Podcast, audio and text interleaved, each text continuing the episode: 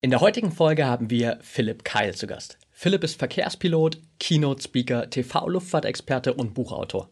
Im Alter von 22 Jahren zählt er zu den jüngsten Verkehrspiloten Deutschlands. Er lebte und arbeitete in den USA, Großbritannien und Kanada. Sein Flugbuch liest sich dabei ziemlich beeindruckend. Über 8000 Flugstunden, tausende Starts und Landungen auf vier Kontinenten und in beinahe allen Klimazonen. Doch es gab einen Tag, der Philipps Leben für immer verändert hat. Ein Routineflug wird binnen Sekunden zum Albtraum für die Crew und knapp 200 Passagiere. Wie Philipp diese Extremsituation gemeistert hat und was du davon lernen kannst, besprechen wir im heutigen Interview. Wie trainieren Piloten ihre mentalen Fähigkeiten? Wie schaffst du es in Ausnahmesituationen einen klaren Kopf zu bewahren? Warum solltest du dich immer wieder bewusst Grenzerfahrungen aussetzen? Und welche Eigenschaften und Routinen helfen dir dabei, deine mentale Leistungsfähigkeit voll auszuschöpfen? Philipp nimmt dich mit auf die Reise, um deine Ziele im Leben zu erreichen. Bevor wir jetzt aber starten, noch ein Tipp für dich. Wenn du noch mehr Hacks und Strategien rund um die Themen Biohacking, High Performance und mentale Leistungsfähigkeit haben willst, dann schau unbedingt mal auf unserem YouTube-Channel und in unserem Magazin vorbei. Dort bekommst du jede Woche exklusive Inhalte, um noch mehr aus dir herauszuholen. Und jetzt viel Spaß beim Interview mit Philipp Keil. Willkommen bei Talking Brains Du willst immer 110% geben und jedes Projekt so richtig rocken? Du willst als High-Performer noch mehr aus dir herausholen, sei es im Sport, im Büro oder im Alltag? Dann bleib unbedingt dran und get shit done.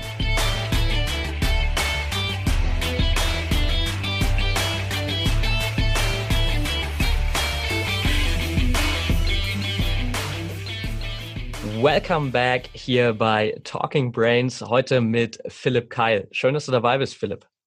Hi Patrick, ich freue mich, danke.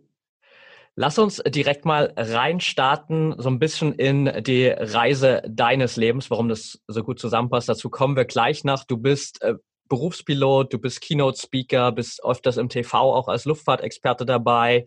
Und die Frage, die mich als erstes natürlich interessiert, Pilot ist ja so irgendwie einer der klassischen Kindheitsträume. War es das bei dir auch oder kam das erst später? Das kam tatsächlich erst viel später. Also ich war relativ planlos, ohne wirkliches Flugziel im Leben unterwegs für eine sehr lange Zeit und ähm, ja, die Schulzeit war nicht die schönste Zeit für mich, ähm, weil ich irgendwie ständig chaotisch äh, unterwegs war und das Abi gerade so geschafft habe, mich das nie so wirklich interessiert hat und ich sehr lange da nach etwas gesucht habe, ähm, was so mein Weg im Leben ist. Und ähm, das, wie so oft im Leben, das wirst du vielleicht auch bestätigen können, sind es die Begegnungen ähm, mit einzelnen Menschen, die so unserem Leben dann oft eine ganz andere neue Richtung geben können. Und so war es auch bei mir. Ich habe ähm, in der Abiturzeit einen einen Flugkapitän der Lufthansa kennengelernt im Urlaub und er hat mir so ein bisschen was erzählt über sein Leben, ja, über seinen Beruf. Und das fand ich von Anfang an spannend, weil so dieses Thema Reisen, ähm, die Welt entdecken, Neugier befriedigen, indem man andere Kulturen kennenlernt. Das war schon immer etwas, was so tief in mir drin geschlummert ist und was ich immer spannend fand.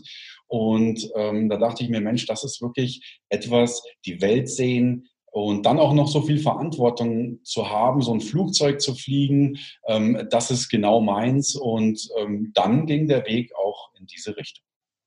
Okay, super spannend. Ich kenne mich nicht so im Detail aus da und wahrscheinlich die ein oder andere Zuhörer hier auch nicht. Nimm uns mal so ein bisschen mit. Äh, wie läuft die Ausbildung zum Berufspiloten ab und wie lange dauert die eigentlich? Ja, also ähm, das war auch so ein Vorurteil und ich glaube, das, was uns im Leben oft blockiert, sind leider Vorurteile. Ein Vorurteil von mir war damals, dass ich mir dachte, Pilot, das ist ja sowas wie Astronaut, ja, ähm, da musst du so mega Brain sein mit mindestens 1,0 Abitur, sonst kannst du Pilot gar nicht werden, ja? aber sonst wird es ja jeder werden. Und das war dann einer dieser Sachen, die mir auch der Pilot dann mit auf den Weg gegeben hat und gesagt hat, du theoretisch, es kann sich jeder dort bewerben bei der Lufthansa.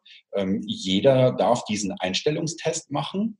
Und da spielt deine Abiturnote, deine schulischen Leistungen sicherlich auch eine Rolle, aber eher eine untergeordnete. Die machen ihre eigenen Tests, die, die wollen dich als Mensch kennenlernen. Und dann treffen die eine Entscheidung, ob du dafür geeignet bist oder nicht.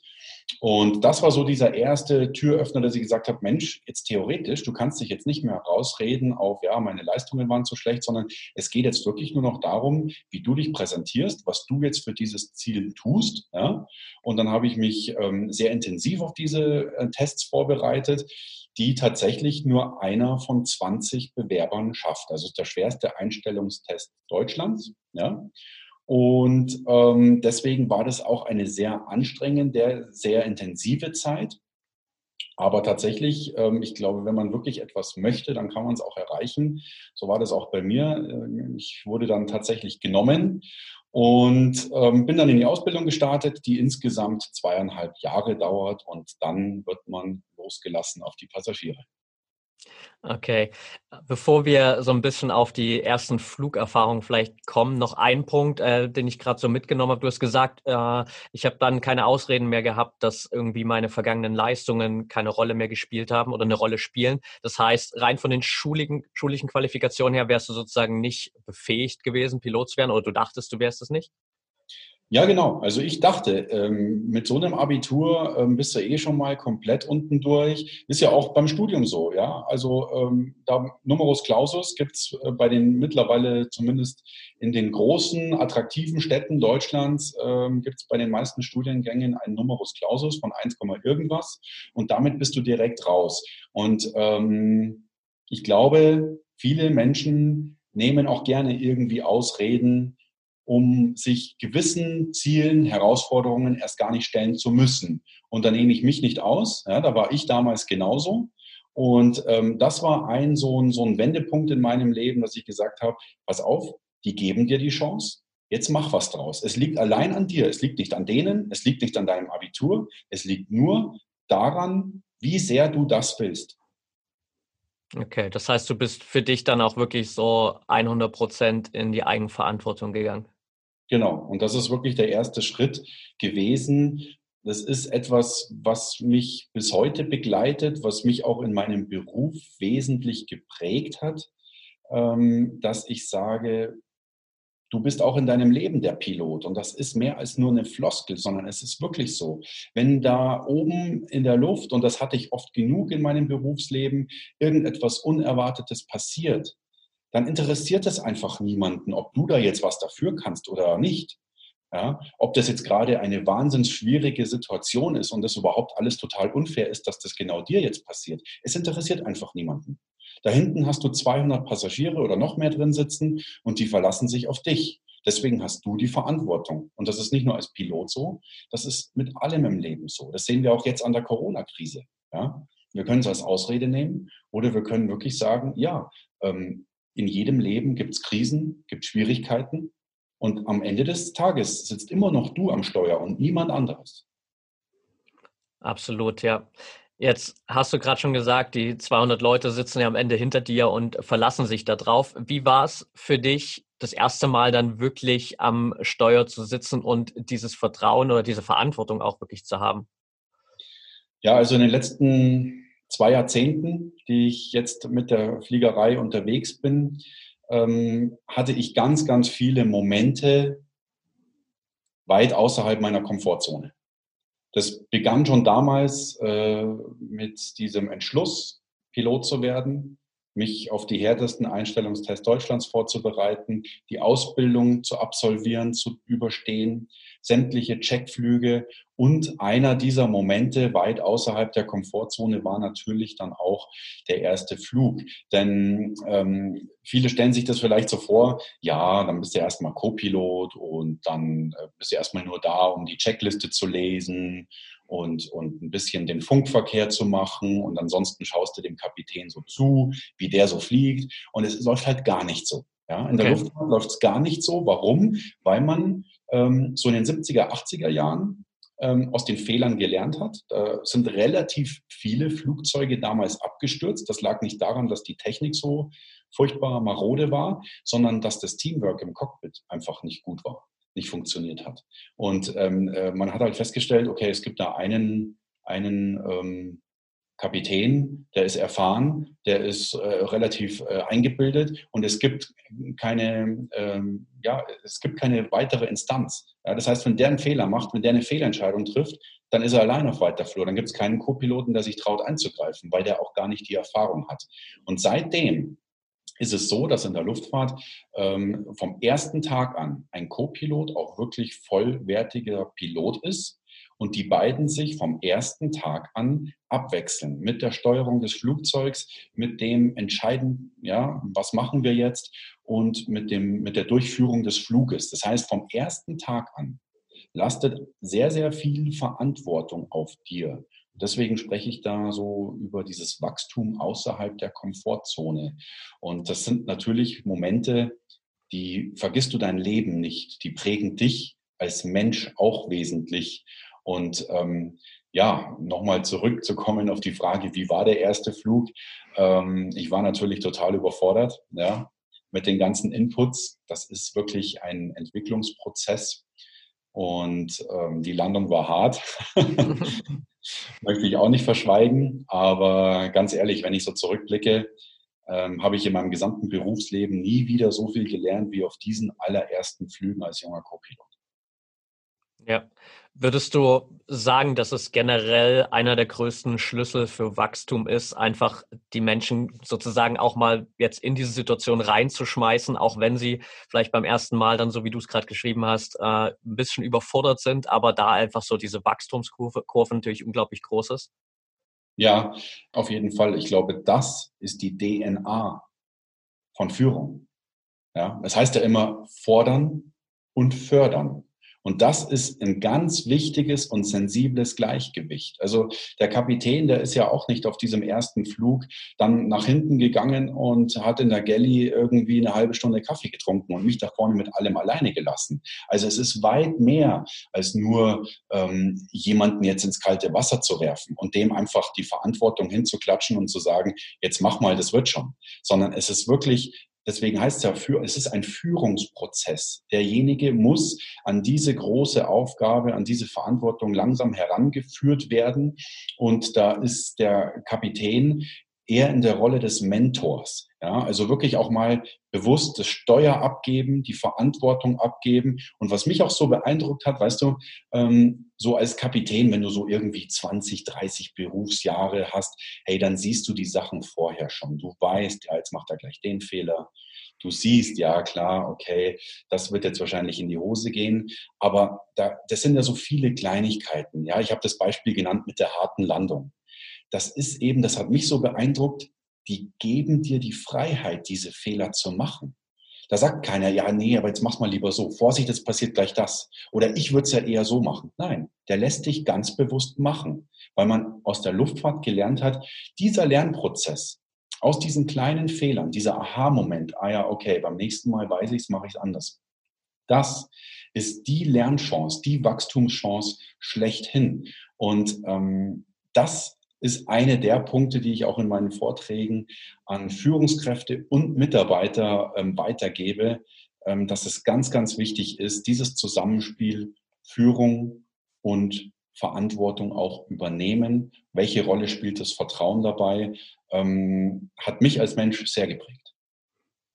Ja, Du hast vorhin auch schon gesagt, es gab natürlich immer wieder so einzelne Ereignisse auch, die dich dann während deiner Zeit als Pilot extrem geprägt haben. Ähm, ein Tag ähm, sticht da sicherlich ein bisschen heraus, ähm, auf den man auch direkt stößt, wenn man anfängt, sich ein bisschen mit dir zu beschäftigen. Lass uns mal über diesen 24. Februar war es, glaube ich, richtig? Richtig. 2009 sprechen. Ähm, was genau ist da passiert und was waren so die Konsequenzen daraus für dich und dein Leben? Hm. Also, was ist am 24. Februar passiert? Ähm, ganz normaler Routineflug. Wir stehen in Ägypten am Boden, ja, sind also von Deutschland runtergeflogen, war ein früher Flug, wunderschönes Wetter da unten, strahlend blauer Himmel, 30 Grad Sonnenschein, alles wie immer. Und ähm, ich war der fliegende Pilot auch auf diesem Flug. Ähm, wir starten und schon kurz nach dem Start merke ich, irgendwas ist jetzt anders. Und ich habe diesen Gedanken eigentlich noch nicht zu Ende gedacht. Da kam schon eine wirklich heftige Turbulenz, wie ich sie so noch nicht erlebt habe in all den Jahren. Und im nächsten Moment ähm, hat sich im Cockpit das absolute Chaos abgespielt. Also wir waren plötzlich im freien Fall. Ja, also der gesamte Auftrieb an unseren Tragflächen war weg. Sämtliche Alarmtöne, ähm, wilde Blinklichter, Warnlichter im, im, im äh, Cockpit sind angegangen. Also es war wirklich ähm, etwas von einer Sekunde auf die andere, wo du sagst, das ist ein Albtraum weil du hast in so niedriger Höhe, direkt nach dem Start, das waren 150 Meter über Grund, hast du einfach gar nicht die, die Möglichkeit, die Zeit dafür, dir jetzt in Ruhe irgendwie einen Plan zu überlegen oder dir im Klaren zu werden, was spielt, was ist hier eigentlich los. Ja? Ähm, trotzdem wusste ich aber, was passiert war. Und zwar ähm, sind wir in eine sogenannte Windscherung reingekommen. Das ist ein sehr seltenes Wetterphänomen, bei dem der Wind urplötzlich dreht. Okay. Von Gegenwind auf Rückenwind. Und das bedeutet eben, dass deine Aerodynamik an den Tragflächen komplett weg ist. Und wenn du keinen Auftrieb mehr hast, 77 Tonnen sind relativ schnell unten. Ja? Also das war schon, ähm, ja, hatte schon ein bisschen was von einer Achterbahnfahrt. Und da hast du bei 150 Meter über Grund effektiv zwei Sekunden, um zu entscheiden und zu handeln. Und ähm, das war ein Moment, den kannte ich so, also mein Gehirn hat ihn wieder abrufen können aus dem Flugsimulator, weil wir da ja regelmäßig ähm, diverse Notfallszenarien trainieren. Und es war wie so eine Art Reflex, dass ich die Situation erkannt habe und genau das Richtige gemacht habe. Denn das Manöver ist relativ verstörend. Ähm, wenn es abwärts geht, würdest du ja eher an deinem Schub, also an deinem, an deinem an deinem Yoke nennen wir das, also an deinem Steuerknüppel ziehen, ja, damit es wieder hochgeht. Ähm, hätte ich das gemacht, würde ich heute hier nicht sitzen, dann wäre es vorbei gewesen. Sondern das ist ein spezielles Manöver, da musst du in eine andere Fluglage kommen und dafür musst du wirklich die Maschine nach unten drücken, ja, so ein bisschen wie so ein Top Gun-Manöver und erst direkt über dem Erdboden wieder ziehen, ja, in der Hoffnung, dass du dann aus dieser Luftströmung rauskommst. Und das war schon natürlich ein sehr, sehr intensiver, sehr, sehr besonderer Moment. Ähm, ich konnte es durch dieses Manöver retten, ja, habe mir und damit auch den Passagieren an Bord äh, das Leben gerettet. Und ja, so ein Erlebnis, das, das prägt dich natürlich auch als Mensch, aber im positiven Sinne. Weil bei mir war das so, das hat jetzt nie so das große Trauma hinterlassen, sondern mir hat es eigentlich nur gezeigt, selbst wenn der Worst Case passiert, und das war so ziemlich der Worst Case, was dir im Flugzeug passieren kann, selbst dann sind wir heute so gut ausgebildet, auch mental, so stark vorbereitet, dass wir selbst in solchen Situationen im wahrsten Sinne des Wortes noch die Kurve kriegen und mit sowas umgehen können. Und das hat mir einfach auch so viel mitgegeben, dass ich gesagt habe, Mensch, ich glaube, das, was ich als Pilot gelernt habe und wie mich das als Mensch geprägt hat, da gibt es so viele Analogien zum Leben, zu den Herausforderungen des Lebens. Ähm, das möchte ich auch als Redner und als Buchautor weitergeben. Und deswegen sitze ich hier. Also eine sehr, sehr schwierige Situation im Leben hat für mich dazu geführt, dass sich neue Türen geöffnet haben. Ja. Mega, also tiefsten Respekt auf jeden Fall, dass du das äh, so gemeistert hast in der Situation. Und du hast gesagt, dass ähm, es vor allem auch dann einfach ein Reflex war, den du schon kanntest und dass du froh bist, dass du einfach die Vorbereitung hattest aus den ganzen Lehrstunden. War es wirklich so auch die Vorbereitung aus dem Simulator, dass du in dem Moment wirklich gar nicht eigentlich nachgedacht hast, sondern rein den Reflex hattest, okay, jetzt die Situation kenne ich, jetzt muss ich das machen?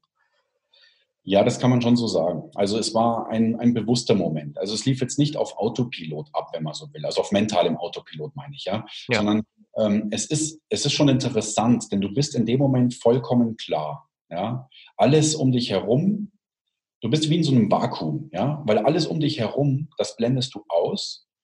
Du, du, ähm, du merkst, was passiert, du nimmst das wahr und es war insofern auch eine bewusste Entscheidung zu sagen, das ist die Situation und das wird jetzt das Manöver sein.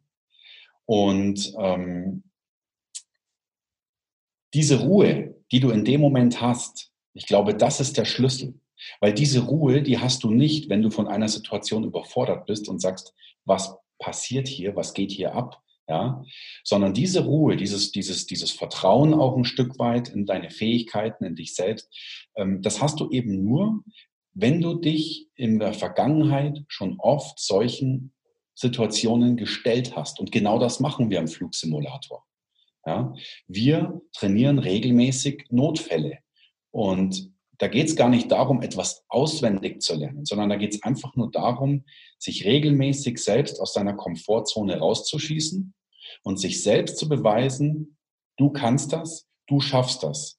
Und wenn du dann die Ruhe in so einer Situation hast, dann wirst du auch eine Lösung und einen Ausweg finden. Und auch das ist, glaube ich, eine große Parallele zu den Herausforderungen des Lebens.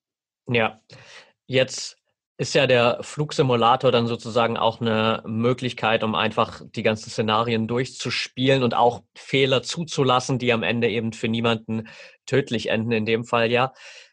Ist es bei dir in der Vergangenheit dann vorher im Flugsimulator auch passiert, dass du eben dann in Notfällen nicht die richtige Entscheidung getroffen hast? Und wenn ja, wie bist du dann vielleicht auch mit diesen Fehlentscheidungen umgegangen? Ja, natürlich. Also äh, Fehler begleiten dich dein ganzes Leben und ähm, das ist auch nicht so, dass du dann irgendwann mal ausgelernt hättest, ja, sondern du machst ein Leben lang Fehler. Ich mache heute noch Fehler.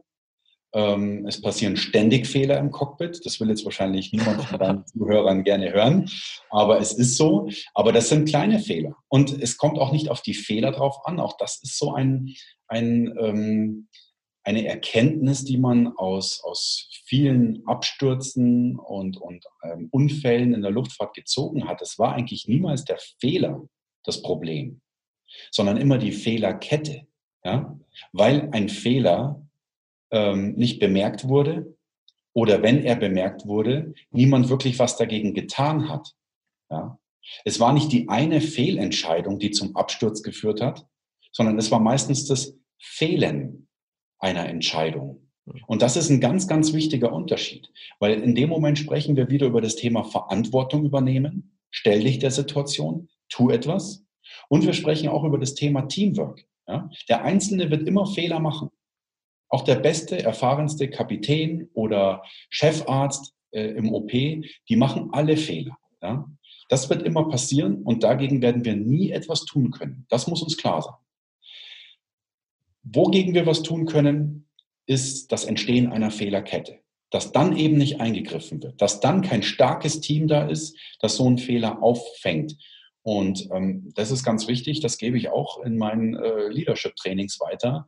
Ähm, eine starke Führungskraft ist einfach nichts ohne ein starkes Team. Und da würde ich sagen, sollte es jedes Unternehmen halten wie die Luftfahrt. Da brauchen wir vollwertige Piloten, die auf Augenhöhe kommunizieren. Sonst kann das mit dem Team nicht wirklich funktionieren. Ja, absolut. Also so dieses klassische Prinzip von vier oder sechs Augen sehen halt dann doch immer mehr als nur zwei. Und ich glaube, was in der Situation auch ganz wichtig ist, ist ein Punkt, den du gerade vorhin schon angesprochen hast, nämlich, dass du in diesen Momenten rauskommst so ein bisschen aus diesem mentalen Autopiloten, weil sonst kann es ja sein, dass ich einfach über diesen Fehler hinweggehe, ohne ihn wirklich zu bemerken oder auch in der Lage zu sein, eine Entscheidung zu treffen. Wie ja. ist da deine Erfahrung? Ja, absolut. Also ähm, ich glaube, das ist auch tatsächlich ähm, die schwerste Übung. Ähm, wir alle sind in unseren Routinen drin und Routinen sind auch ausdrücklich etwas sehr Positives, ja, ähm, weil Routinen ähm, Ressourcen schonen. Das heißt, wenn etwas routiniert abläuft, dann muss ich nicht so viel Energie aufwenden, um die, das bewusst zu machen, weil es ein Stück weit schon unterbewusst abläuft. Und diese überschüssige Energie kann ich dafür in andere Dinge stecken. Ja, das ist, äh, glaube ich, äh, ein sehr, sehr wichtiger Aspekt. In meinem Beruf sind Routinen extrem wichtig und extrem hilfreich, wie mit allem im Leben. Ja, das ist sozusagen, so, unsere Routinen sind das Fundament und auf diesem Fundament baut dann alles auf, unsere Entscheidungen, unser Handeln und so weiter. Ja, ähm, Routinen geben uns Kontrolle. Und genau das ist der Punkt. Weißt du, wenn im Fliegen nie was passiert, weil Fliegen heute so unfassbar sicher ist, dann ist es umso schwieriger, wenn tatsächlich mal eine Ausnahmesituation passiert, aus diesen Routinen auszubrechen. Und da geht es ein Stück weit um Wachsamkeit, Achtsamkeit sprich, ja, also Achtsamkeit wirklich ähm, immer, immer ja, den, den, den, den Blick auf die Situation zu haben, was passiert hier. Und zum Zweiten geht es dann auch um das Thema Verantwortung, zu sagen, nein, heute funktioniert es nicht so. Ich mache nicht beide Augen zu und tue so, als wäre nichts passiert, sondern heute muss ich aus meinen Routinen ausbrechen. Heute muss ich die Verantwortung übernehmen und eine neue Lösung für die Situation finden. Ja.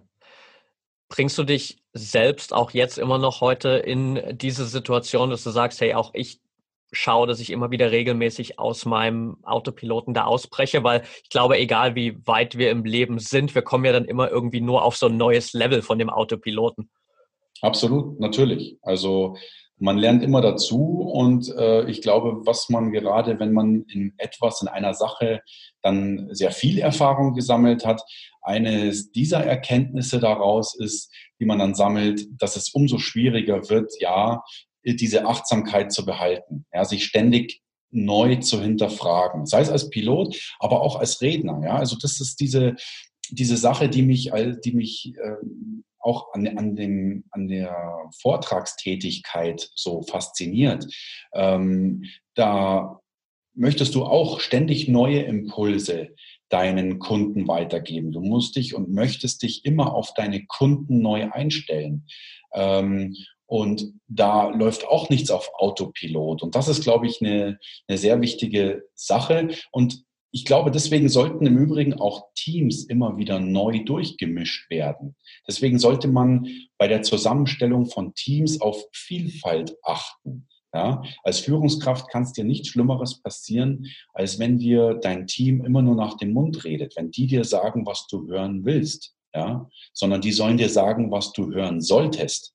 Ja, also da sollten durchaus auch andere Perspektiven, kontroverse Meinungen mit einfließen, weil das unterstützt dich dann auch in deiner Achtsamkeit, dass du dir denkst, okay, ähm, das ist ein guter Punkt, das ist eine neue Perspektive, mit der sollte ich mich auseinandersetzen, ähm, weil nur dann ähm, hältst du diesen Lernprozess aufrecht. Ja, Im Autopilot-Modus lernst du eigentlich nicht. Da spulst du nur deine Routinen ab, die du ja eh schon hast. Aber in dem Moment, wo du dich mit was Neuem konfrontierst, ähm, dann lernst du automatisch auch dazu. Ja. Hast du für dich äh, über die Zeit hinweg da auch so ein paar vielleicht Routinen, Rituale entwickelt, um zu sagen, okay, auch abseits des Simulators zum Beispiel, wo ich ja weiß, da arbeite ich wirklich spezifisch an meinen Fähigkeiten als Pilot arbeite ich trotzdem noch an meiner mentalen Leistungsfähigkeit, um dann wirklich auch in diesen entscheidenden Momenten klar im Kopf zu sein? Ja, auf jeden Fall. Also ein Instrument, was mir persönlich sehr wichtig ist, ähm, ist, also ich nenne es den inneren Kompass. Ja, wir alle wissen, was ein Kompass ist. Ja. Äh, ein Kompass äh, zeigt eine Richtung an. Ein Kompass ist äh, eines der wichtigsten Instrumente, das wir in unserem Cockpit haben. Und der Kompass, ähm, das ist etwas, das ist wie Intuition. Es ist diese innere Stimme. Es ist dieses Gefühl, was du hast, wenn du in eine nicht einfache Situation kommst, wo du nicht aus deinen Routinen heraus eine Entscheidung triffst, sondern wo du ein Stück weit einen neuen Weg finden musst. Und ähm, ich glaube, dass wenn Menschen unsicher sind, dass sie oft dazu neigen, Entscheidungen eher rational zu treffen. Also rein Zahlen, Daten, Fakten basiert. Dass man unter dem Deckmantel der Vernunft sein eigenes Gefühl, seine innere Stimme so ein bisschen wegdrückt ja, und rein den offensichtlichen Fakten äh, sich widmet. Und ich glaube, die schwierigen Entscheidungen im Leben gehen weit über das Rationale hinaus. Ich glaube, wir alle, wenn wir mal in uns hineinhorchen, vielleicht mal so ein bisschen reflektieren, was waren denn bei uns so ähm, wichtige Entscheidungen im Leben? Ähm, wo haben wir vielleicht mal eine Fehlentscheidung getroffen? Ich glaube, wir alle können uns erinnern an Situationen, wo ähm, etwas nicht so lief, wo wir vielleicht eine Fehlentscheidung getroffen haben und wo wir uns im Nachhinein gesagt haben, Mensch, wäre ich nur meinem ersten inneren Gefühl gefolgt. Hm. Mein, mein erstes Gefühl hat mir von Anfang an dazu geraten, warum habe ich es eigentlich nicht gemacht? Ja? Und das ist dieser innere Kompass. Ich glaube, auch das ist ein Lernprozess ähm, und ein Vertrauensprozess. Erst wenn du wirklich Vertrauen in dich, in deine Fähigkeiten, in deine Erfahrungen hast, dann bist du mutig genug zu sagen, ich folge meinem inneren Kompass. Ja? Ein Kompass zeigt dir nicht richtig oder falsch. Ein Kompass zeigt dir eine Richtung. Ja? Und das ist dann dein Weg. Und da geht es auch nicht immer darum, war das jetzt genau richtig oder falsch. Das Leben ist nicht schwarz-weiß. Das Leben ist nicht richtig falsch. Es geht um viele verschiedene Wege. Und am Ende des Tages ist es wichtig, dass du deinen Weg gegangen bist, dass du happy mit dem bist, wie du es gemacht hast und dass du da voll dahinter stehen kannst. Und ich glaube, sich da immer nur auf Zahlen, Daten, Fakten zu verlassen, ähm, das ist zu kurz gegriffen. Ja, Jetzt ist mir gerade noch eine Sache eingefallen, weil wir jetzt schon ganz oft natürlich darüber gesprochen haben, dass wir uns einfach auch im Leben ja immer wieder mal bewusst diesen Extremsituationen aussetzen müssen und dadurch einfach lernen, so wie du das eben auch im Laufe deiner Karriere im Simulator gemacht hast. Jetzt gibt es natürlich immer wieder Menschen, die dann sagen, hey, ich will aber genau in diese Situation nicht reingehen, weil es ist ja nicht ein Simulator, wie jetzt zum Beispiel beim Piloten. Ich weiß, da kann nichts passieren und ich teste das einfach mal, sondern die sind dann halt unsicher, die haben wenig Vertrauen in sich selbst vielleicht, die kennen diese Situation nicht und scheuen sich dann davor, sozusagen genau diesen Schritt zu gehen. Was würdest du den Menschen raten, um eben diesen ersten Step mal zu machen, zu sagen, okay, ich setze mich jetzt mal dieser Extremsituation aus, um da einfach zu lernen auch? Ja, also da sind wir wieder bei, beim Thema Komfortzone. Ja, also ich glaube, niemand wird dir diesen ersten Schritt abnehmen. Den musst du selber gehen. Und dieses Bewusstsein dafür, ähm, das muss erstmal geschaffen werden. Ja, ähm, ich glaube, dass es wichtig ist, einen Mentor zu haben, so wie ich damals meinen Kapitän, so wie ein Mitarbeiter, der vielleicht neu im Unternehmen ist, seinen Vorgesetzten, ja, seine, die Führungskraft im Unternehmen. Deswegen ist das so eine Schlüsselrolle, die, die Führungskraft. Nicht, weil die Führungskraft alles entscheiden sollte, ja, sondern weil die Führungskraft eine wichtige Mentorrolle übernehmen sollte. Und ich glaube, dass es wichtig ist, sich jemanden zu suchen, ähm, der einem bei diesen ersten Steps im Leben äh, zu helfen. Ja? Äh, ich habe zwei kleine Kinder zu Hause. Ich sehe es jeden Tag, wie wichtig das für die ist, die Eltern zu haben, die sie im wahrsten Sinne des Wortes mit an die Hand nehmen. Also es lässt sich auf alles im Leben übertragen, ja, dass das ganz, ganz wichtig ist. Aber ähm, wir müssen am Ende des Tages uns auch bewusst werden, hey, ein Coach, ein Mentor, eine Führungskraft, wer auch immer in deinem Leben, der wird diesen Schritt nicht für dich gehen. Den musst du schon auch selber gehen. Und du musst dir im Vorfeld darüber klar sein, dass es da auch schmerzhafte Momente geben wird, ähm, wo du sagst, verdammt, das war so nicht geplant und hätte ich mich doch nie getraut, ja, ähm, weil das hat jetzt wehgetan. Aber ich glaube, rückblickend betrachtet sind genau das eben diese wertvollen Momente. Und ähm, auch aus diesen Momenten, ähm, das ist auch meine Erkenntnis, da öffnen sich auch immer neue Türen. Ja, also so eine Erfahrung, die jetzt nicht so nach Plan läuft, die ich mir so nicht gewünscht habe, das ist meistens dann auch wieder verbunden mit neuen Ideen, mit neuen Gedanken, mit neuen Möglichkeiten, mit neuen Chancen im Leben. Und da geht es darum, wirklich mit offenen Augen durchs Leben zu gehen und auch solche, ähm, solche Momente wie Rückschläge dann auch wirklich als neue ähm, Chancen wahrzunehmen. Ja, super spannend. Du hast äh, vorhin gesagt, dass eigentlich so dieses Erlebnis in Ägypten damals für dich im Nachhinein gar kein so großartiges Trauma war. Äh, aber dennoch ging es ja so in dem Moment wirklich nicht nur um dein Leben, sondern um das Leben von ein paar hundert Menschen. Gab es so im Nachhinein für dich einen Moment, wo du gesagt hast, eigentlich will ich mich solchen Extremsituationen nicht nochmal aussetzen und ich gehe lieber den Schritt zurück vom Fliegen? Diesen Gedanken hatte ich nie tatsächlich, weil, ähm, weil ich weiß, dass rein, wenn wir mal auf die Statistik gucken, ähm, jede Fahrt zum Flughafen für mich wesentlich gefährlicher ist als der Flug selber. Ja. Und da war es schon etwas, selbst nach so einem Erlebnis, wo ich mir immer im Klaren darüber war, ja, du hast jetzt hier gerade die Wahrscheinlichkeit eines Lottogewinns gezogen, dass genau dir jetzt so was Krasses passiert. Das ändert aber nichts an der Tatsache, dass das extrem unwahrscheinlich ist.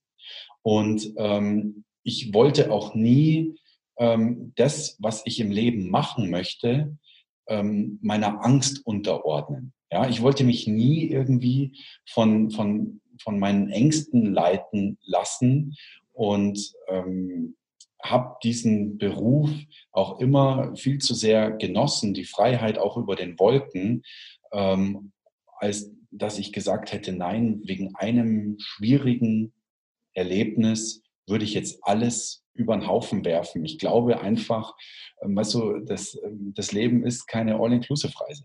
Ja? Das Leben ist keine Vollkaskoversicherung und das trifft für alles zu. Warum soll es in meinem Leben anders sein? Und ähm, mit diesem Gedanken bin ich eigentlich immer, immer ganz gut gefahren. Ja, sehr cool. Lass uns vielleicht so ein paar Facts noch mal ein bisschen zusammenfassen. Was würdest du, weil du hast es gerade am Anfang äh, vom Interview auch gesagt, dass äh, für dich eigentlich das Leben letztendlich auch nichts anderes ist, als dass wir permanent immer unser eigener Pilot sind.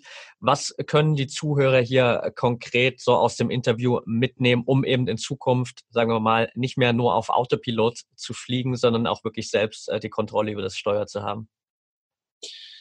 Ja, so ein paar Aspekte haben wir angesprochen. Also raus aus dem Passagiermodus. Das ist das, was ich jedem äh, raten äh, würde.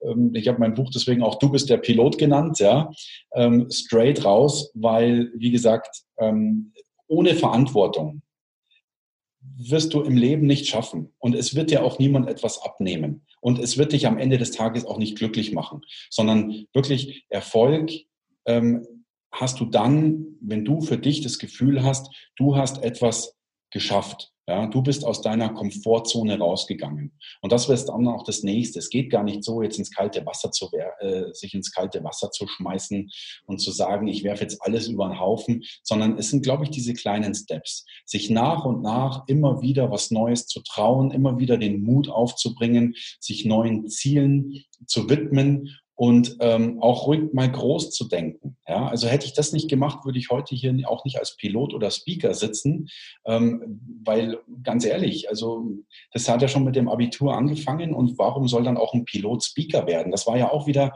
eine ganz neue Herausforderung. Das eine hat ja mit dem anderen erstmal gar nichts zu tun. Und auch da habe ich praktisch wieder von Null angefangen, weil ich mir gedacht habe, Mensch, du hast schon so viel in deinem Leben geschafft, ähm, geh es einfach an. Ja, das ist dein Ziel, das möchtest du machen.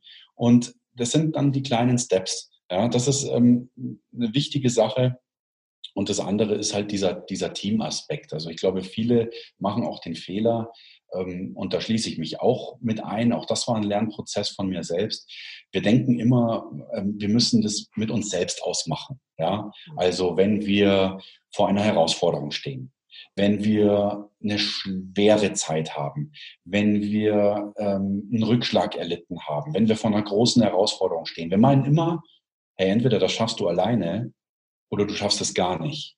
Wir gehen viel zu selten diesen Schritt auf die Menschen zu, die uns wichtig sind, denen wir vertrauen, denen wir uns antrauen können, zutrauen können, ja, und dann sagen können, anvertrauen, das wollte ich sagen. Ähm, und ähm, dass wir sagen, Mensch, du, ähm, ich stehe vor der Situation, ähm, wie sind deine Meinung? Wie ist deine Perspektive? Wie würdest du das angehen? Kannst du mir da helfen? Ja, ich glaube, dass das ganz wichtig ist. In meinem Job als Pilot äh, läuft alles übers Team. Ja?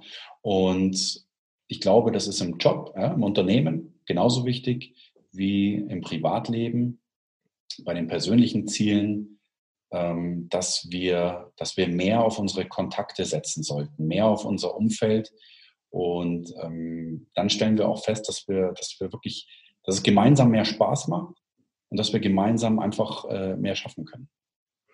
Sehr cool. Ich glaube, das war ein ziemlich perfektes Schlusswort. Eine Frage noch an dich, Philipp, für all die Leute, die jetzt sagen, hey, ich will unbedingt mehr über dich erfahren. Vielleicht du hast dein Buch schon angesprochen, das auch einfach mal durchschauen. Was ist da die beste Anlaufstelle dafür? Ja, auf meiner Website, da ähm, findet ihr eigentlich alles, was es zu mir so gibt, www.philippkeil.com, Philipp Keil zusammengeschrieben. Äh, und da gibt es viele Videos von meinen Vorträgen, die ich für Unternehmen halte, ja, aber auch über ganz viele unterschiedliche Themen, genauso äh, breit gefächert, wie die Themen eines Piloten sind. So sind auch meine Themen ähm, als Speaker. Äh, da gibt es auch eine Abteilung Bücher. Ja, da findet man mein Buch, mein Hörbuch. Auf den sozialen Netzwerken findet man mich auch in allen Kanälen.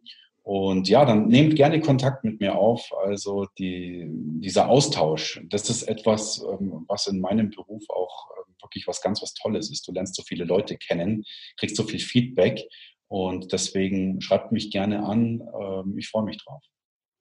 Sehr cool, perfekt. Dann äh, packen wir die Links dazu auf jeden Fall direkt mit in die Show Notes. Und dann bedanke ich mich auf jeden Fall für deine Zeit, Philipp. Es hat super viel Spaß gemacht und danke dir auf jeden Fall auch für deine Arbeit, dass du einfach auch da dein Wissen aus all diesen Jahren im Cockpit teilst, da einfach mal einen Einblick gibst und ja irgendwie auch jedem die Möglichkeit gibst, da ganz, ganz viel von zu lernen.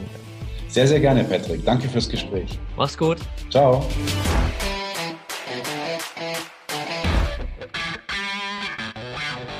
Und damit sind wir auch schon wieder am Ende der heutigen Folge angelangt. Wenn dir der Podcast hier gefällt, dann würden wir uns sehr über eine ehrliche 5-Sterne-Bewertung bei iTunes freuen. Teil die Folge natürlich gern mit deinen Freunden und lass uns wissen, welche Fragen oder Themenvorschläge du noch hast. Für noch mehr Content zum Thema mentale Leistungsfähigkeit folge uns gern auf Social Media oder abonniere unseren YouTube-Kanal. Bei Facebook findest du uns unter @braineffect und bei Instagram unter @mybraineffect. Du willst dich mit Gleichgesinnten austauschen, deine Erfahrungen zum Biohacking und mentaler Performance teilen und dich mit Experten wie Ernährungswissenschaftlern und Trainern connecten? Dann werde gern Teil unserer Mental Performance Community bei Facebook mit bereits mehr als 1000 Mitgliedern. Den Link dazu findest du in den Show Notes. Wir freuen uns schon, dich dort begrüßen zu können. Bis zum nächsten Mal und get shit done.